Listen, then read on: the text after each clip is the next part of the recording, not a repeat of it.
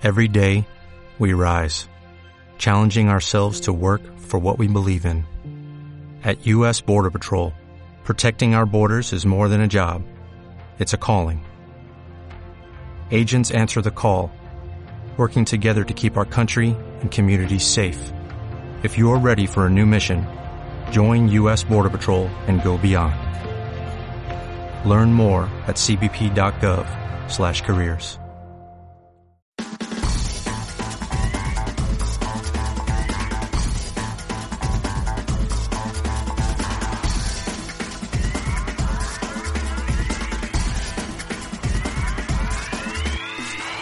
Buenos días, triadictos. Estáis escuchando el episodio 53 de Triatlón y otras drogas, el podcast donde hablamos sobre triatlón, entrenamiento, nutrición, material y todo lo relacionado con este apasionante mundo.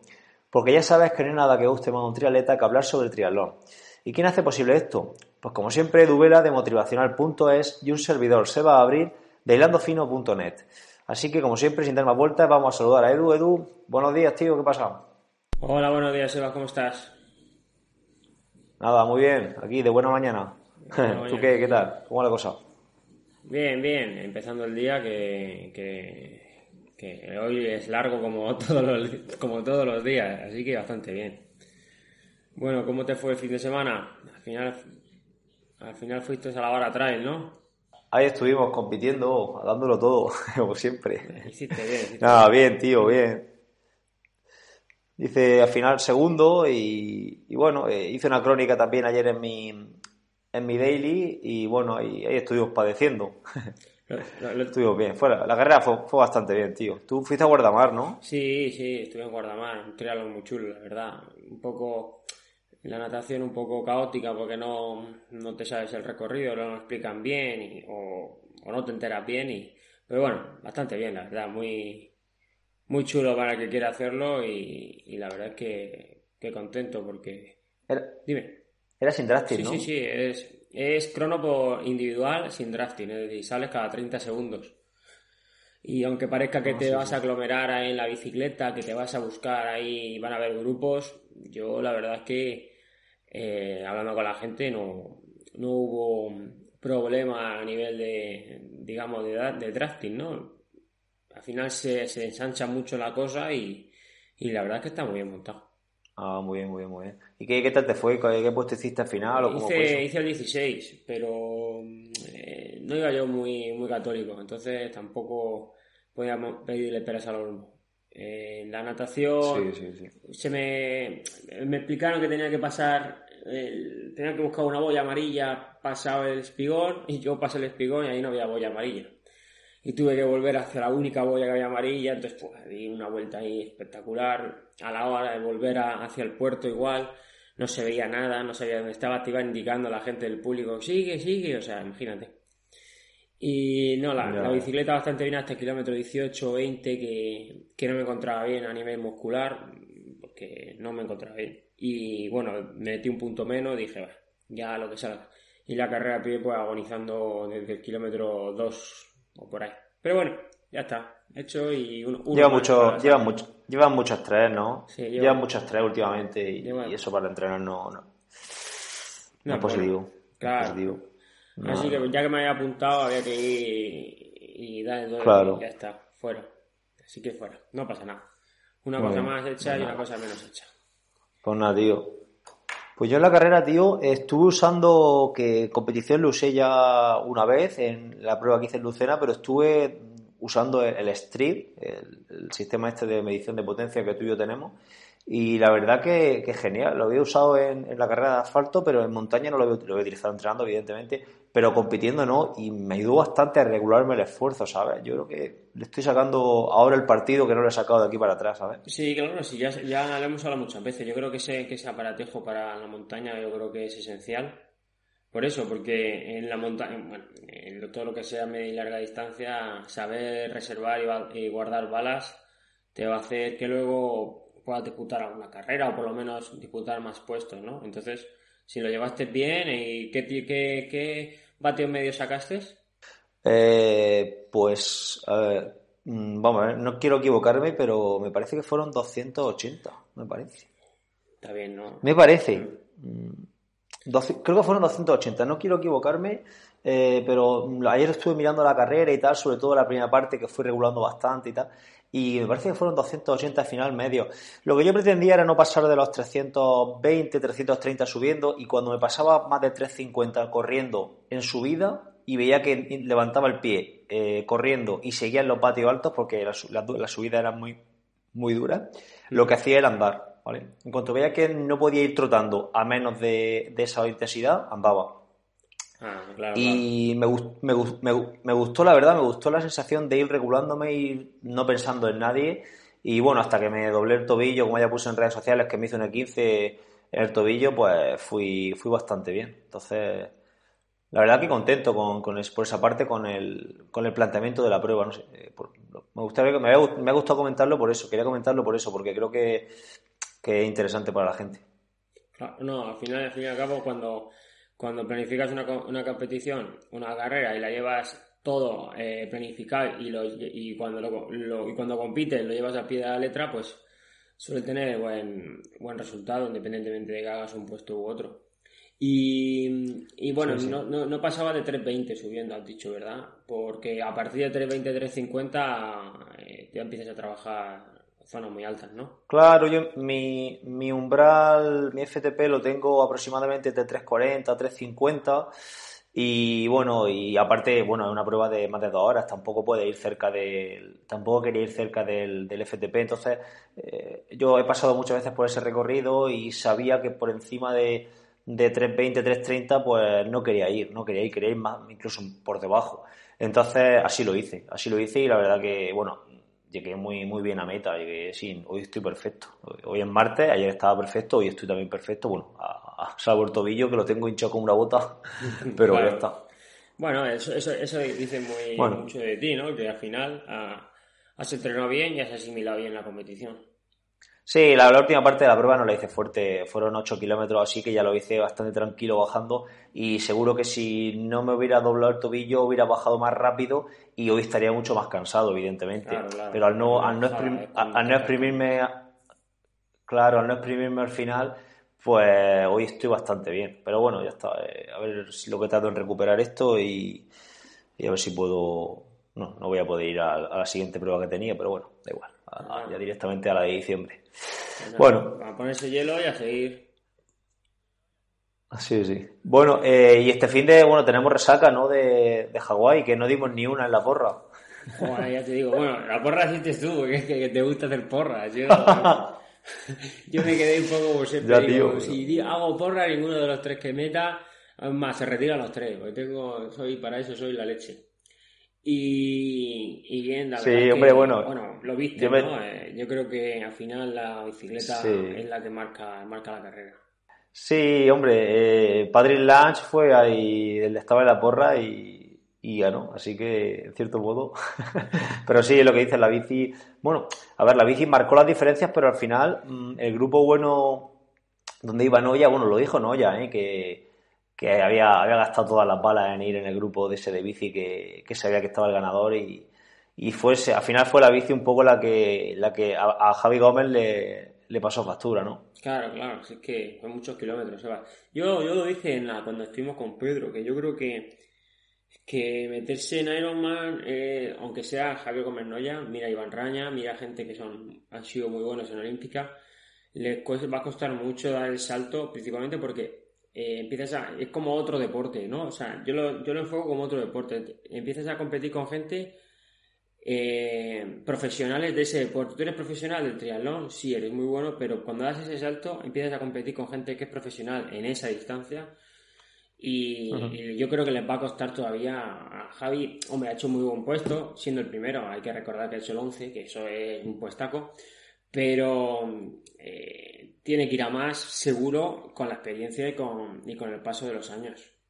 Sí, bueno, hizo el 11 en Hawái, pero ya hizo en, en Cairns hizo, hizo el segundo, en su primer Ironman, ojo, bajando de 8 horas. Eh, entonces, sí, sí, calidad a ver, yo creo que lo, pero cuando te presentas en yo creo que lo todo el mundo, donde supuestamente van a ir todos los buenos, pues te vas a pegar con todos los buenos. Y bueno, eso lo, lo vemos en el sprint, aquí con en la región de Murcia. Tú puedes correr aquí en San Pedro Pinatar, hacer 10 primeros, correr un, un, clasificatorio de España y no meterte ni en los 40 primeros. ¿Por qué? Porque corres con los buenos. Pues esto es igual, ¿no? Yo creo que al final hay que... Te, pegas con cuando te pegas con los buenos te suelen dar zorzas. Yo creo que si no ya hubiera en bici, hubiera regulado un poquitín más, que hubiera hecho 5 minutos en bici, más, seguro, eh, seguro que hubiera bajado a correr y ganar a Patrick Lange yo creo que no lo hubiera ganado, pero a lo mejor podium sí que podía haber pillado. Pero bueno, ahora toro pasado está, jugó a ganar realmente, no, no jugó a hacer segundo ni a hacer tercero, jugó a ganar, jugó a ganar y, y cuando juega a ganar, pues en una prueba de, lo dijo él, en una prueba de Ironman, pues en la prueba I2, pues le sale mal y hace quinto. En la prueba Ironman le sale mal y, y termina casi andando. Claro. Claro, eso tenlo claro. Ese es el rollo. Esto es así. Bueno, pues nada, hoy tenemos un nuevo episodio. Eh, nuevo, nuevo, nuevo, nuevo. O sea, una entrevista nueva. Sí, hoy toca recibir a un nuevo entrevistado, un nuevo colaborador aquí para el podcast. Bueno, vamos a hablar de psicología relacionada con la actividad física y el deporte. Un episodio bastante general, tocando diferentes temas relacionados con este, con este ámbito de la psicología. Y nada, no sé, yo creo que algo que es interesante y que nos puede ayudar a todos a, a funcionar mejor en nuestro entrenamiento y en nuestras competiciones. Pues sí, la verdad es que ya sabes tú que cuando el cocido le metes todas las cosas buenas, al final el cocido está bueno. Entonces, si sabes tener la psicología perfecta, el entrenamiento perfecto, la alimentación perfecta, etcétera, etcétera, al final, eh, independientemente de que sea, tengas un nivel superior, inferior o, medio, vas a rendir dentro de tus cualidades y tus posibilidades. Y nada, Sí, luego, y que luego la, la luego el tema de la psicología también. El tema de la psicología también nos influye ya no solo en el rendimiento, sino en nuestro bienestar, pienso yo el estar menos estresado, el controlar ese estrés, no estar ansiosos porque tengamos una competición al final, eh, nos va a hacer disfrutar más de esa competición, los días previos estar más tranquilos, disfrutar más de, eh, no sé, imagínate que tienes un viaje a un sitio para competir y estás los días anteriores súper nervioso, pues no estás disfrutando tampoco de, todo el conjunto, de toda la experiencia que es competir o que es hacer un deporte. Entonces, nos va a ayudar en diferentes ámbitos y bueno, vamos a, empezar con la entrevista a ver qué, qué le parece a la gente. Venga, vale, a ver si le gusta.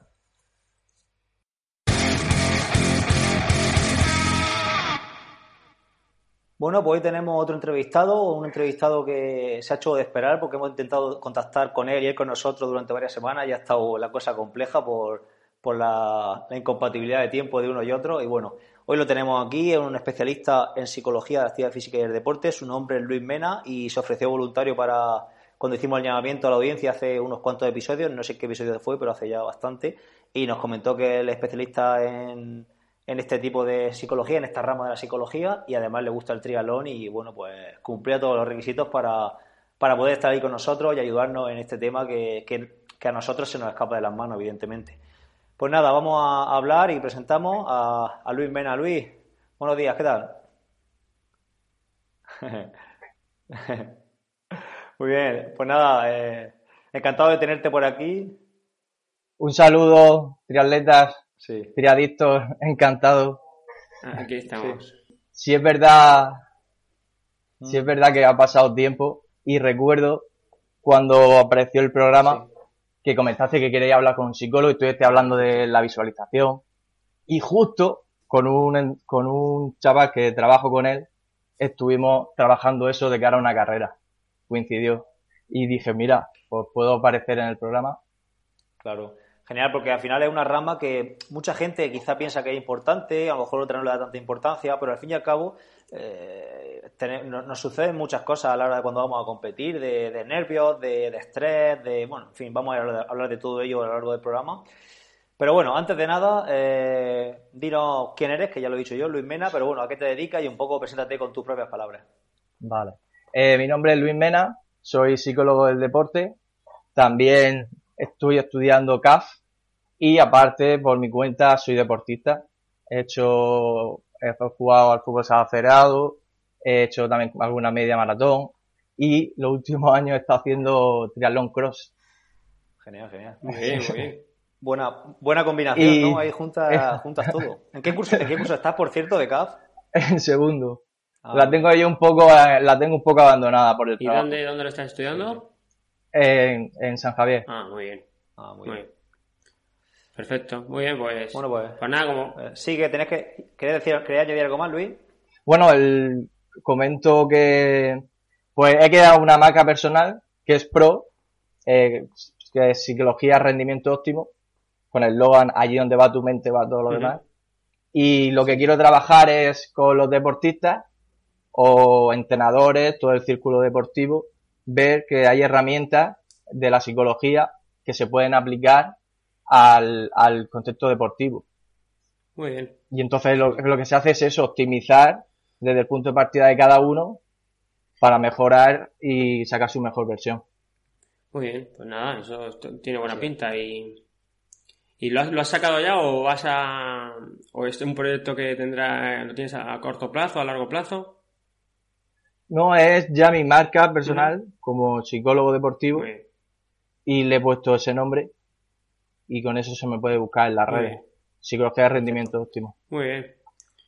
Pues nada, pues vamos a empezar con el lío, que como siempre tenemos aquí unas preguntas al, al entrevistado. Vamos a ir como siempre eh, alternándonos Sebas y yo para preguntarte, ¿vale? Y, y bueno, hacemos, lo hacemos como siempre muy dinámico y si sale alguna pregunta extra, pues la ponemos y, y ya está, ¿vale? ¿Te parece bien?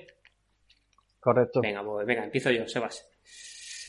Eh, hablamos de, de forma general de, de la psicología y su relación con el rendimiento, ¿no? Eh, ¿Nos podrías hablar un poco de su, esa relación con el rendimiento, con el deporte, la psicología, esa mezcla, digamos, esa, esa ebullición, cómo, cómo, cómo, cómo suele, cómo suele desarrollar al final en, en- en el hombre a pie, en la, en la vida, ¿vale? Me refiero.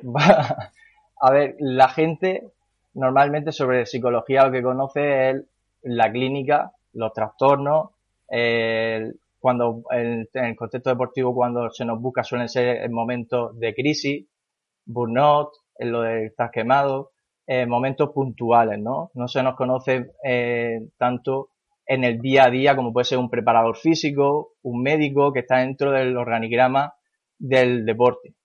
Y lo que tenemos que conseguir, yo por lo menos, con, y todos los chicos de deporte, es hacer ver que todas las herramientas que tenemos de la psicología clínica, de nuestro rigor, desde nuestro punto de vista de la salud, ver que todo eso se puede enfocar también al rendimiento, dando herramientas, eh, trabajando con las variables psicológicas a los deportistas.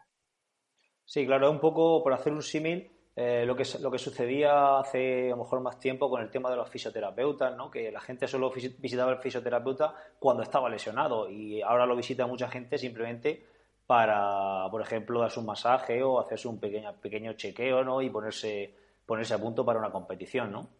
Sí, como prevención. Exacto. Sí, exacto, porque en, en psicología, eh, cuando hablamos de confianza, hablamos de concentración, hablamos del control del estrés, el nivel de activación, son todo eh, variables psicológicas que se pueden entrenar ya desde, desde el primer momento. No es necesario esperar a ser experto y tú dominándolas em, sin darte cuenta que si visualizo, que me establezco objetivos, que tengo un buen autodiálogo conmigo en carrera, todo eso ya te lo puede enseñar alguien, ponerle un nombre y que tú ya vayas perfeccionándolo, no hacerlo de improvisación y darle un rigor. Igual que tú te preparas físicamente, sabes que tal día tienes tal, tal de serie, tengo tal entreno de tal, tú puedes hacer una preparación de, para mejorar la concentración o para mejorar el, eh, la confianza, todo eso se puede trabajar también. Claro, digamos que, que si unimos todas las fuerzas, siempre el rendimiento va a ser algo, algo mejor, vas a mejorar el rendimiento.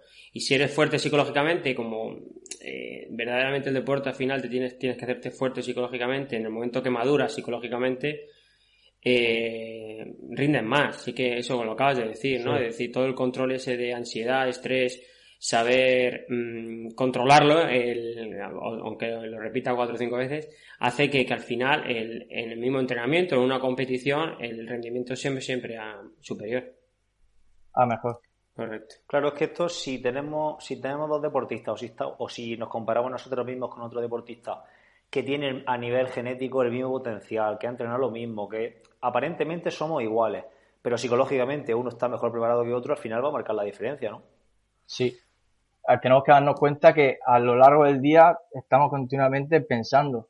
Entonces, a la hora de, ir a entrenar, a la hora de, de una competición, yo no pongo valor de qué es más importante la cabeza o lo físico, no, está claro que lo físico, si tú tienes que entrenar, necesitas una preparación y eso es lo que va a llevar a, luego a la competición, pero en la competición la presión, el pensamiento, el miedo que puedas tener, eh, incertidumbre del, del, de las situaciones, todo eso se puede controlar y anticipar trabajando. Muy bien. Bueno, pues vamos a seguir con la siguiente pregunta. Eh, bueno, de, tu contestación de la anterior ya podemos deducir que, tener un psicólogo deportivo, que recurrir a él de forma esporádica, pues puede ser interesante y que es importante.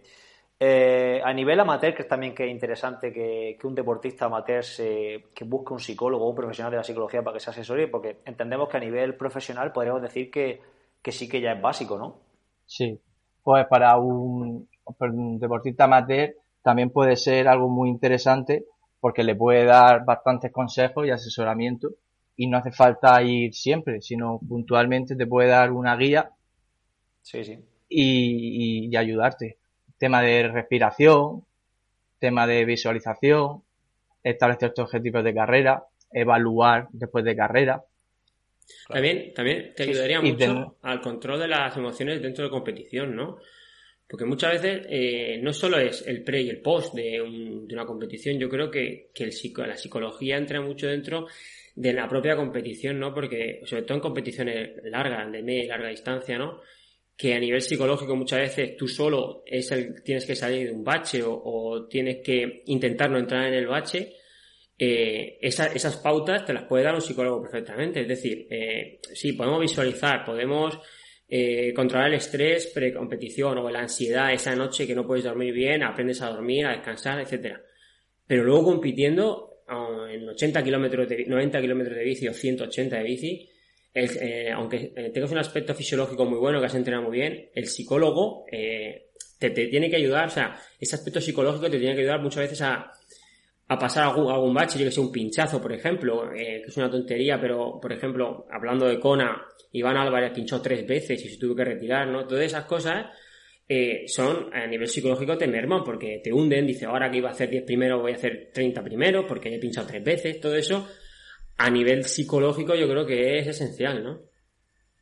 Pues como estás comentándolo, en la, en la carrera así de larga duración, en el que tú estás constantemente hablando contigo mismo, sería trabajar e-, ese autodiálogo, esas instrucciones que tú puedas decirte las cosas realistamente y, de forma positiva. Y si tú has hecho también una preparación previa, como dices tú, si has pinchado rueda, si me ha pasado al corredor, si me no voy a llegar al kilómetro como decía de tiempo, todo eso si tú previamente lo has pensado y lo anticipas, cuando te pasa en carrera ya no es un problema puede darle otra solución, ¿sabes? Un pensamiento alternativo, de forma positiva. Sí, sí, es como que tú, eh, es como que esa sensación no ya la has vivido, ¿no? Eh, Totalmente. Como que la has tenido ya en la cabeza y ya sabes un poco mejor cómo, cómo responder. Afrontarla. cómo afrontarla, exacto. Ostras, sí, interesante. No, lo había pensado nunca, ¿eh? Muy bien. Bueno, eh, venga, siguiente. Vamos a la siguiente. Sí. ¿Qué aspectos psicológicos son los más importantes a la hora de competir? Pues a la hora de competir, para tener un nivel óptimo eh, de, activación, es muy importante el control del estrés, como estamos hablando, y todo esto te permite estar concentrado en la tarea, en lo que estamos haciendo. Y luego también muy importante la confianza. y la confianza. una, una, confianza excesiva también a lo mejor puede ser negativo, ¿no? Por eso, muy importante yo aquí voy a ir comentando, estoy intentando hacer constantemente decir cosas aplicables, es el planificarte la carrera. ¿Qué expectativas tienes tú de carrera? Y entonces, si tú te estableces unos objetivos de cara a la carrera que te den a ti confianza. Mm, por ejemplo, por ejemplo, a lo mejor en bici establecer unos vatios y en carrera pie establecer un ritmo por mil sabiendo, siendo reales, ¿no? Es decir, eh, no, no yéndote, como dices tú, tener demasiada confianza y te por encima y luego no llegar. Es preferible pecar un poco de, de precavido, ¿no? A, a, pasarte, ¿no? A eso te refieres, ¿verdad? Sí, eso es. Tú te planificas con tus expectativas, te controlas qué crees que puedes hacer, ¿vale? Y con eso te tiene que dar la confianza. ¿Vale? No tenemos que. Una de las cosas que pasa de eh, precompetición, la anticipación de esa ansiedad, ese miedo, que si estoy pensando en los rivales, que si estoy pensando En, en cómo voy a salir, en pensamientos que no son adaptativos en ese, en ese sentido. Tú lo que tienes que hacer es centrarte en lo que tú puedes hacer, lo que tú has trabajado, en lo que tú has entrenado. Tú tienes que coger confianza en eso. Entonces, Sí, sí, Luis, sigue, termina, termina. Lo que estaba comentando con eso de establecer objetivos de cada carrera, con los tiempos, es lo mejor que puedes hacer, porque si yo he entrenado esto, soy capaz, me tengo que sentir capaz y tengo que tener confianza en eso. Y ir pensando en eso en la carrera.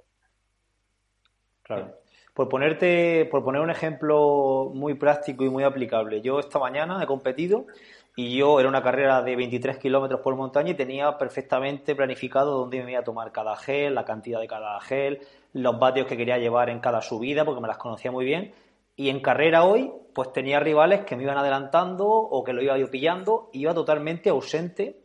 Ahora yo mismo me lo he dicho, es que realmente me, me, está sonando lo que estás diciendo, que yo lo he hecho sin, sin pensar en sin pensar en lo que sin pensar de una forma profesional en ello vaya simplemente me he planificado y confío en lo que he hecho, creo que era lo mejor para mí, para mi rendimiento, y en lo que he hecho, seguir el plan independientemente de los rivales, todo el rato. Y porque confiaba en ese plan y me estaba dando confianza el hecho de, hacerlo. Te refieres a eso, ¿no? Exactamente. es lo que comentaba anteriormente, que sin darnos cuenta, sin tener conocimiento de lo que es la psicología del deporte, los de alto rendimiento o gente como, como vosotros, que ya lleváis muchos años, para llegar a ese nivel sin tú darte cuenta, te has establecido objetivos, te haces un plan de carrera, lleva, todo eso ya lo trabajas. Lo que pasa es que no le habías puesto nombre.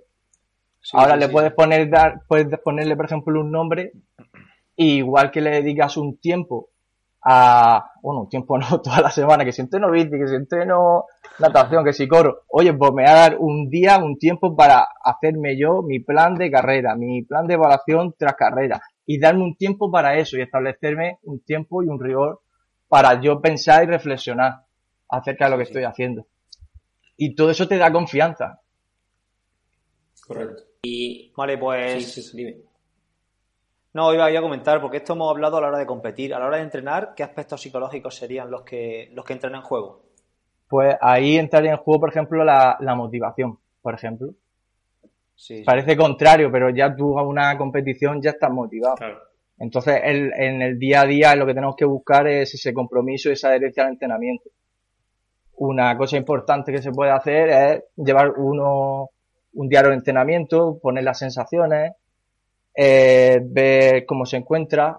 También, por ejemplo, lo que comentaba antes, de psicología clínica hemos cogido eh, herramientas como pueden ser evaluación del estado anímico, de la evaluación de la personalidad, todos esos test nosotros los traemos a nuestro contexto con nuestro ítem en vez de preguntar sobre la día a día, sino que tú los comentas como con respecto al entrenamiento, respecto al, a la competición y de ahí puedes sacar eh, eh, valoraciones. La, motivación que dices puede ser también eh, dar el feedback a tu entrenador, por ejemplo, ¿no? Totalmente. Es que ahí también entraba, también el, vos, eh, no sé si vosotros lleváis, eh, el, hacéis vuestro entrenamiento solo, no es lo mismo estar en un club, no llevar un entrenador. Sí, claro. Eh, eso, hombre, cambia mucho este deporte, o el triatlón en, líneas generales, el deporte individual suele ser muy individual, es decir, la gente entrena cuando puede y en el momento que puede.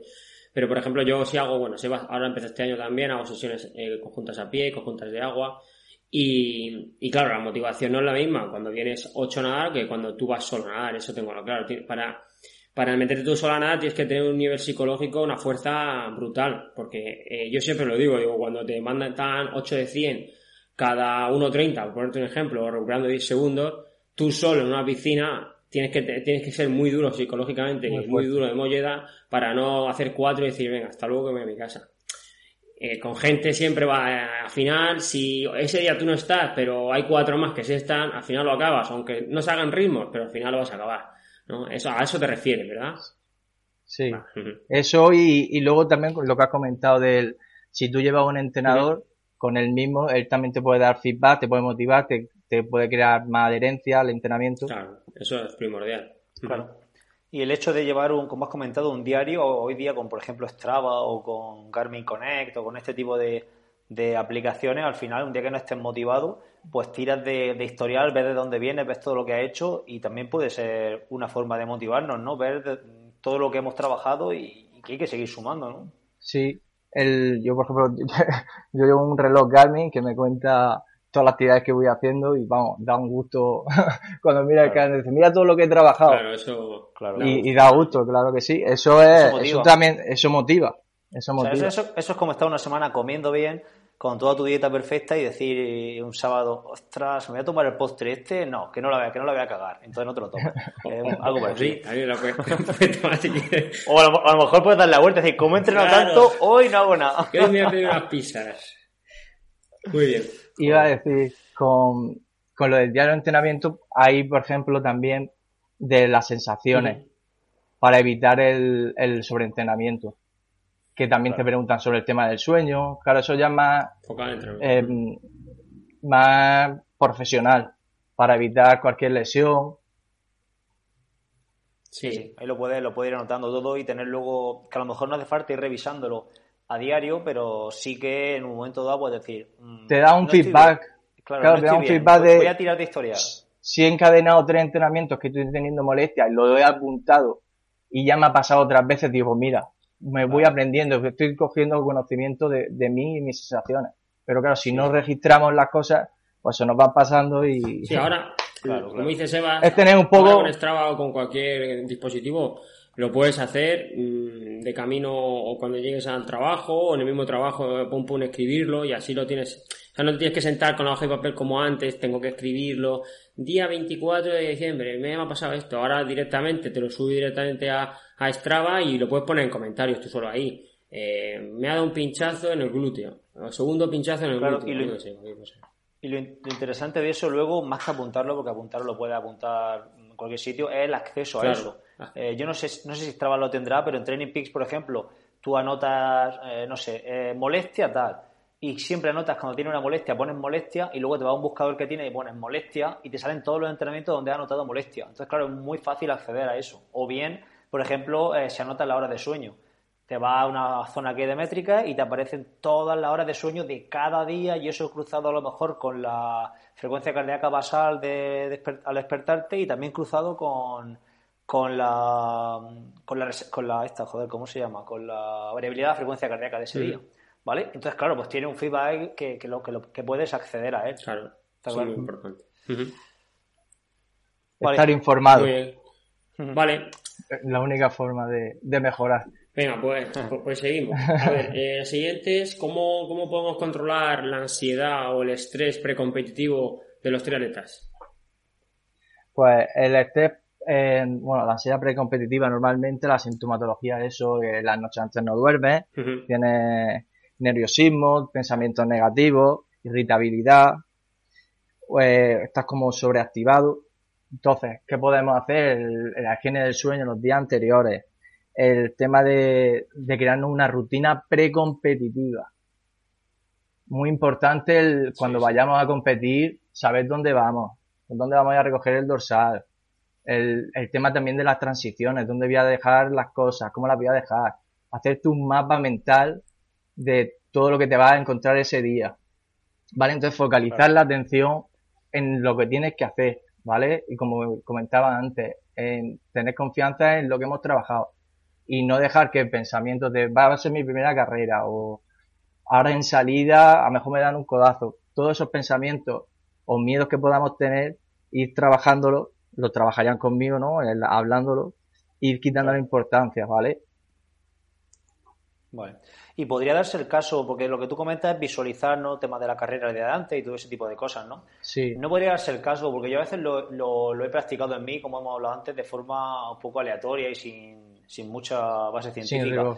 Pero también tengo mucha experiencia y a lo mejor en carreras, por ejemplo, un dualón, que estoy hinchado a hacer dualones y sé cómo tengo que afrontarlos perfectamente, lo que hago el día de antes es no pensar en la carrera directamente.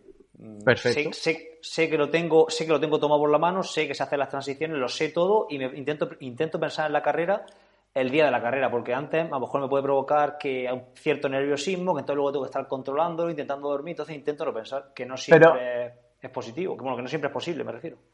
Te iba a decir, pero eh, eso está bien, porque tú mismo estás diciendo que ya tienes controlada la situación, pero por ejemplo, me imagino que tú sabrás dónde vas a ir a competir. Claro, claro, porque lo ha hecho a lo mejor 30 y sabes lo... lo claro, eso, eso me refiero, que yo sé a lo mejor que voy a hacer el dualón de Torre Pacheco, que lo he hecho eh, 10 veces y lo sé todo, sé dónde se entra, sé dónde se sale. Entonces, en ese caso, a lo mejor es más interesante olvidarse de la prueba.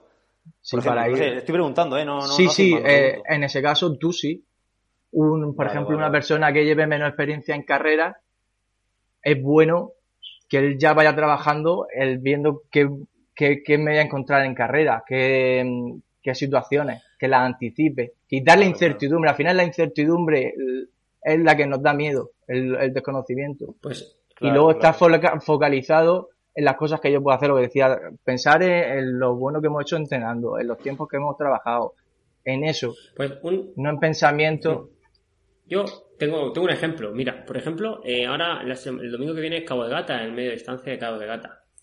Y uno de mis deportistas, pues se ha ido, se ha ido la semana pasada, se fue a hacer el recorrido de bici la mitad y hacer el recorrido el día siguiente de la carrera a pie.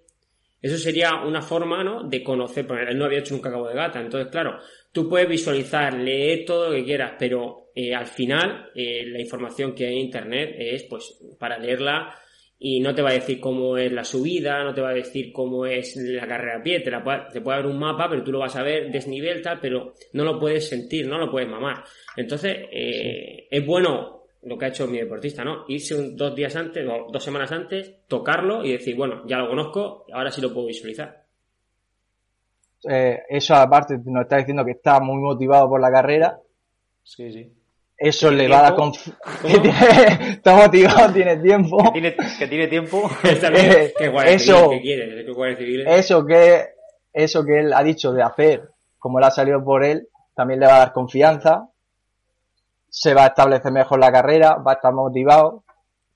Además, eh, eh, también es bueno cuando, por ejemplo, otra chica que también va, que entreno yo, eh, que se, la semana, bueno, el tapping, lo que se llama ahora, me gusta a la gente llamar tapping, yo lo hago ocho, dos semanas antes, digamos, diez, diez días antes, empezamos ya, y claro, pues ya, eh, lo bueno de eso es que se va viendo cada vez mejor, ¿no? Es decir, la fatiga ya va desapareciendo y va notándose una supercompensación. Y por ejemplo el domingo creo el ayer ayer sábado salió en bici y dice que y se encontraba muy bien eso también ayuda luego a tener más confianza a la hora de, afrontar una competición como puede ser una media distancia, ¿verdad?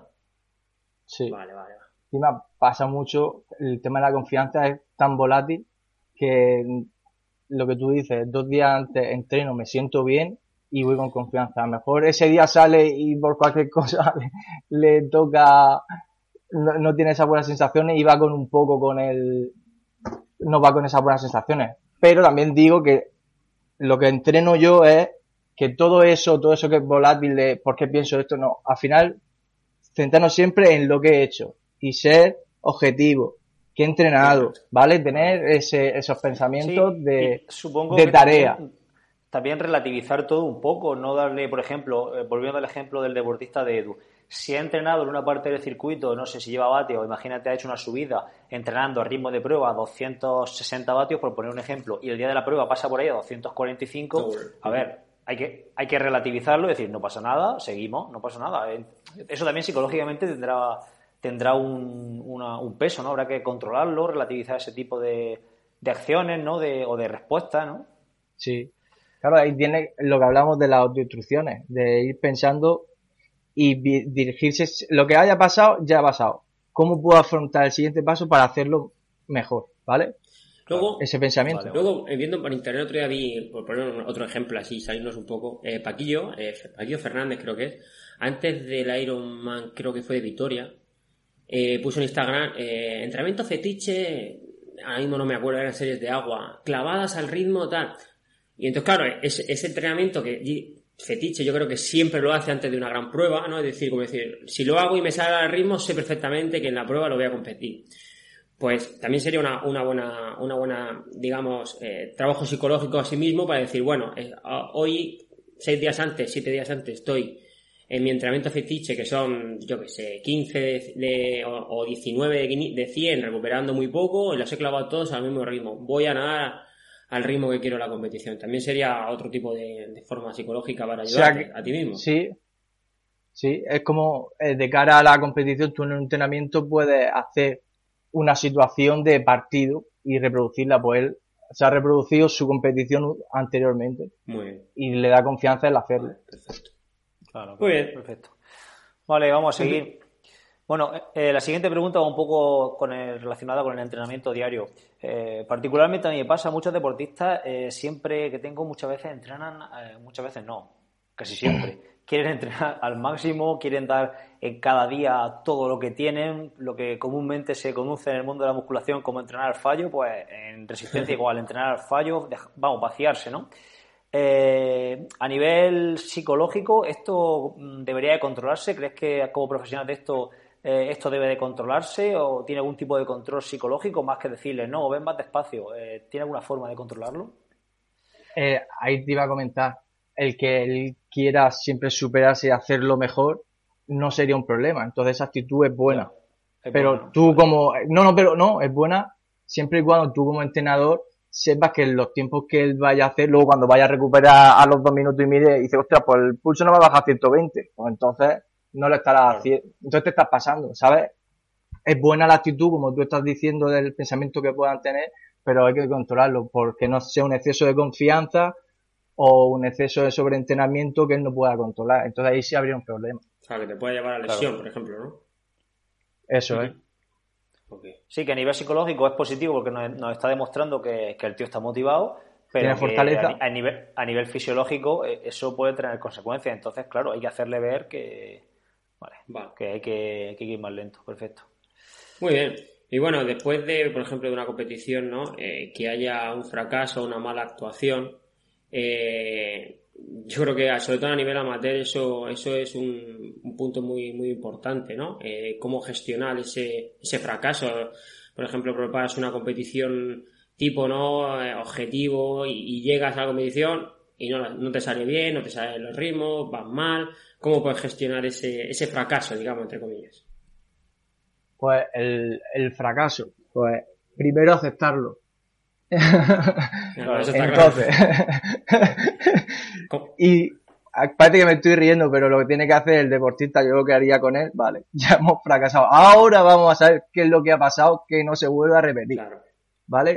Esa mentalidad, ¿vale? Porque siempre vamos a fallar, siempre vamos a equivocarnos, pero lo que no podemos hacer es hundirnos podemos pasar un mal momento, pero pararnos y volver a levantarnos. Mira. Entonces, evitar eso, el, como a lo mejor tú comentas, para gente que empiece, para evitar esa desmotivación y esa, que se deje el deporte y una pena que por una competición que te salga mal dejes algo, hacerle ver eso, que, que tiene que seguir. Mira, pues yo voy a poner otro ejemplo. Yo, el primer año que estuve entrenado de club de natación, tenía un chico que, bueno, ahora es una, una bestia parda, pero cuando yo llegué despuntaba. Y a final de año se quedó a muy poquito de una marca mínima, ¿vale? Y entonces, eh, eh, anteriormente tú podías pedir marcas mínimas en las competiciones para intentar llegar, ¿vale? Y yo me acuerdo que, que en las últimas cuatro competiciones, cada vez que llegábamos me decía, Edu, marca mínima, que a ver si puedo hoy, ¿vale? Y era fin de semana sí, fin de semana también.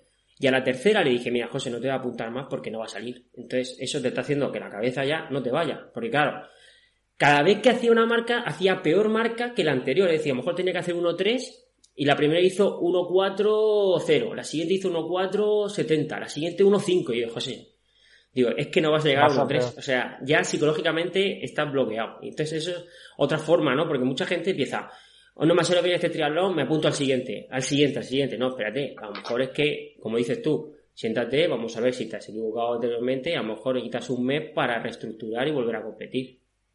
Claro, ahí sería saber qué es lo que está pasando para que no estés rindiendo óptimamente. Si es porque en un caso psicológico sería que a lo mejor cuando el día de la competición por, eh, por ansiedad no, no pueda controlarse y no pueda rendir. Entonces ahí sí se podría trabajar o ver si es por el entrenamiento porque no ha trabajado lo suficiente o porque en este caso al hacer tantas seguidas se estaba quemando y como no estaba llevando un entrenamiento bien para superar la marca, lo que estaba haciendo era quemarse. Vale, vale, vale. Perfecto. Mucha gente arregla, arregla las cosas a base de otra competición y eso no puede ser así, claro. No, y lo vuelve, y lo vuelve a hacer mal y zas, otro zasca. Y así va con zascas todos los días. Claro. Bueno, hemos hablado de, qué hacer en caso de, un fracaso ante una competición y ahora vamos a plantear el, caso contrario. En caso de, un resultado exitoso, de un buen resultado, eh, también la gente lo arregla esto, bueno, lo arregla, lo que hace a la semana siguiente apuntarse a otra competición, ¿no? Pues se, viene arriba y dice, venga, pues ahora, ahora compito un mes seguido. ¿Cómo se controla eso a, nivel psicológico? A nivel psicológico, pues está muy bien, le dará confianza, pero que no se, se ceda, como dices, y a ver si por querer correr otra dando el máximo se puede lesionar. Y muy importante, siempre que tengamos un fracaso o un éxito, a lo mejor el éxito lo olvidamos, pero pararnos y hacer un registro. A ver, ¿por qué me ha salido tan bien esto? Pum, pum, pum, pum, pum, y ir apuntando. Y entonces es todo una rueda donde nos vamos conociendo poco a poco claro. y sabiendo por qué esta competición me salió tan bien. ¿Qué hice yo? ¿Vale? Y entonces ir mejorando cada uno, claro. aprendiendo eh, de sí mismo de estas dos preguntas, lo que, lo que nos has dicho, yo, bueno, yo he sacado algo muy, muy interesante, que es que, bueno, eh, que dé igual fracasar o, que nos salga muy bien una prueba, sobre que hay que analizar el porqué, ¿no? El porqué de eso, porque a lo mejor te ha salido muy bien una prueba eh, y estás, estás, valorando ese éxito en base a tu puesto y, no he venido ni, ni, ni, Perry a esa prueba, es decir, no he nivel.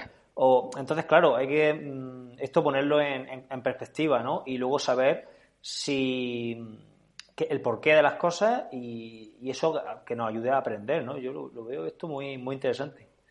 Es eso. Sí, sí.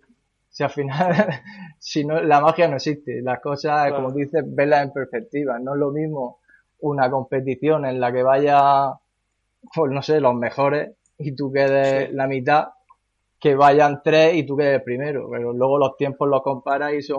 Bueno, hay, que, hay, que, hay, que, fijarse en determinadas métricas, no en... No eso, pero luego si tú lo subes a red social y al ganador, eso hay que tenerlo en cuenta también.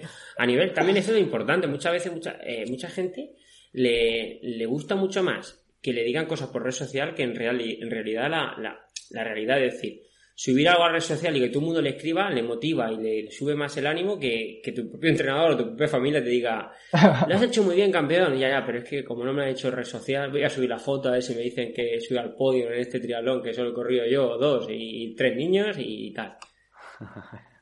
Ahí, ahí es donde nos estamos volviendo, nos estamos volviendo locos. Sí, señor. Luego podría, podría, darse, podría darse el caso de que tenemos un resultado exitoso en una, una, prueba a lo mejor de poco nivel, no, tenemos un exceso de confianza a raíz de esa prueba que tampoco refleja mucho nuestro estado de forma, entonces nos apuntamos a la siguiente prueba que por H por B tiene más nivel, nos llevamos el batacazo y entonces nos desmotivamos. Podría ser también ese caso. Tú lo has explicado muy bien. Y ahí yo si habla ahora con, si fuera mi deportista, pues hacerle ver lo que estás diciendo. Hay que pararse y analizar las cosas y saber por qué han pasado. Y si las entiendes, te, te queda, lo único que te queda es intentar mejorarla o, o ya está. No tiene. Sí, sí, sí, Vale, vale. Muy bien. Bueno, pues yo pues hemos terminado. Hemos dado un repasillo a, a, todo esto, ¿no? Un poco a la psicología y a ver lo que nos dice, lo que nos dice el personal, nuestros oyentes, que al final son los que son los jueces de este podcast. a ver si les gusta el episodio y si quieren que profundicemos en algún tema más, ¿no? Sí, yo estoy encantado de, de haber venido y para lo que queráis estoy. Muy bien, pues ahora nos podrías decir el correo, la web o dónde podemos encontrarte para que si alguien quiere contactar contigo y, encontrar un psicólogo deportivo, pues no vendría, me puedes ayudar por aquí, me puedes poner por aquí. Vale. Tengo un blog que es Psicología del Rendimiento Óptimo de WordPress y también esa misma dirección es de Instagram. Y luego mi teléfono de, de, trabajo es el 675 427 132. Que ahí tengo Telegram. Muy bien. Ah, vale. Perfecto. El, el blog es .com, .es, Punto com. .com. Perfecto. Vale, pues lo tenemos anotado, lo pondremos en, la, en las notas del programa por si alguien está interesado eh, que lo que entre y lo consulte y por ahí con- que contacte contigo y nada, y emplazamos a la gente a que nos dé feedback sobre este episodio y, y si tienen algún tipo de duda eh, acerca de la psicología deportiva, pues la tendremos en cuenta para, para otro día hablar contigo y profundizar más en cada uno de estos aspectos, ¿no? Muy bien. He estado muy encantado. Y a gusto. Nos alegramos. Que es importante, es muy importante. Sí, sí, sí. Eso es psicología también. Bueno, Luis, pues muchísimas gracias por atenderme, por estar aquí y, y nada, y nos veremos pronto. Vale. Venga, muchas gracias. Hasta Venga, luego. hasta luego, hasta luego.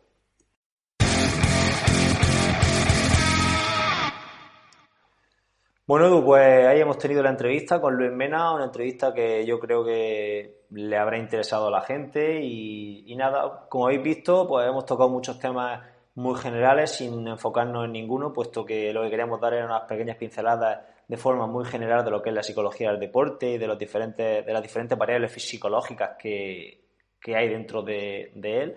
Y, y nada, y a ver la gente lo que opina, si le gusta, que nos hagan preguntas acerca de este tema y profundizaremos un poquitín más. Muy bien, pues que nos den su feedback, que siempre es importante, y, ya puedes despedir el, el episodio. Muy bien, tío, pues nada, pues vamos a despedir esto ya, como siempre, no sin antes recordaros que no dejéis de pasar por triatlonyultradrogas.com, nuestra web, donde encontraréis la forma de contactar con nosotros. Podréis suscribiros al programa en las diferentes plataformas de escucha, como Apple Podcast, como iVoox, Spreaker, Apple Podcast, y ahí podéis dejarnos cualquier reseña, valoraciones, comentarios, que nosotros los recibiremos muy bien. Nos escuchamos el próximo miércoles. Nos vemos, un abrazo desde Caravaca y hasta entonces. Otro desde Murcia.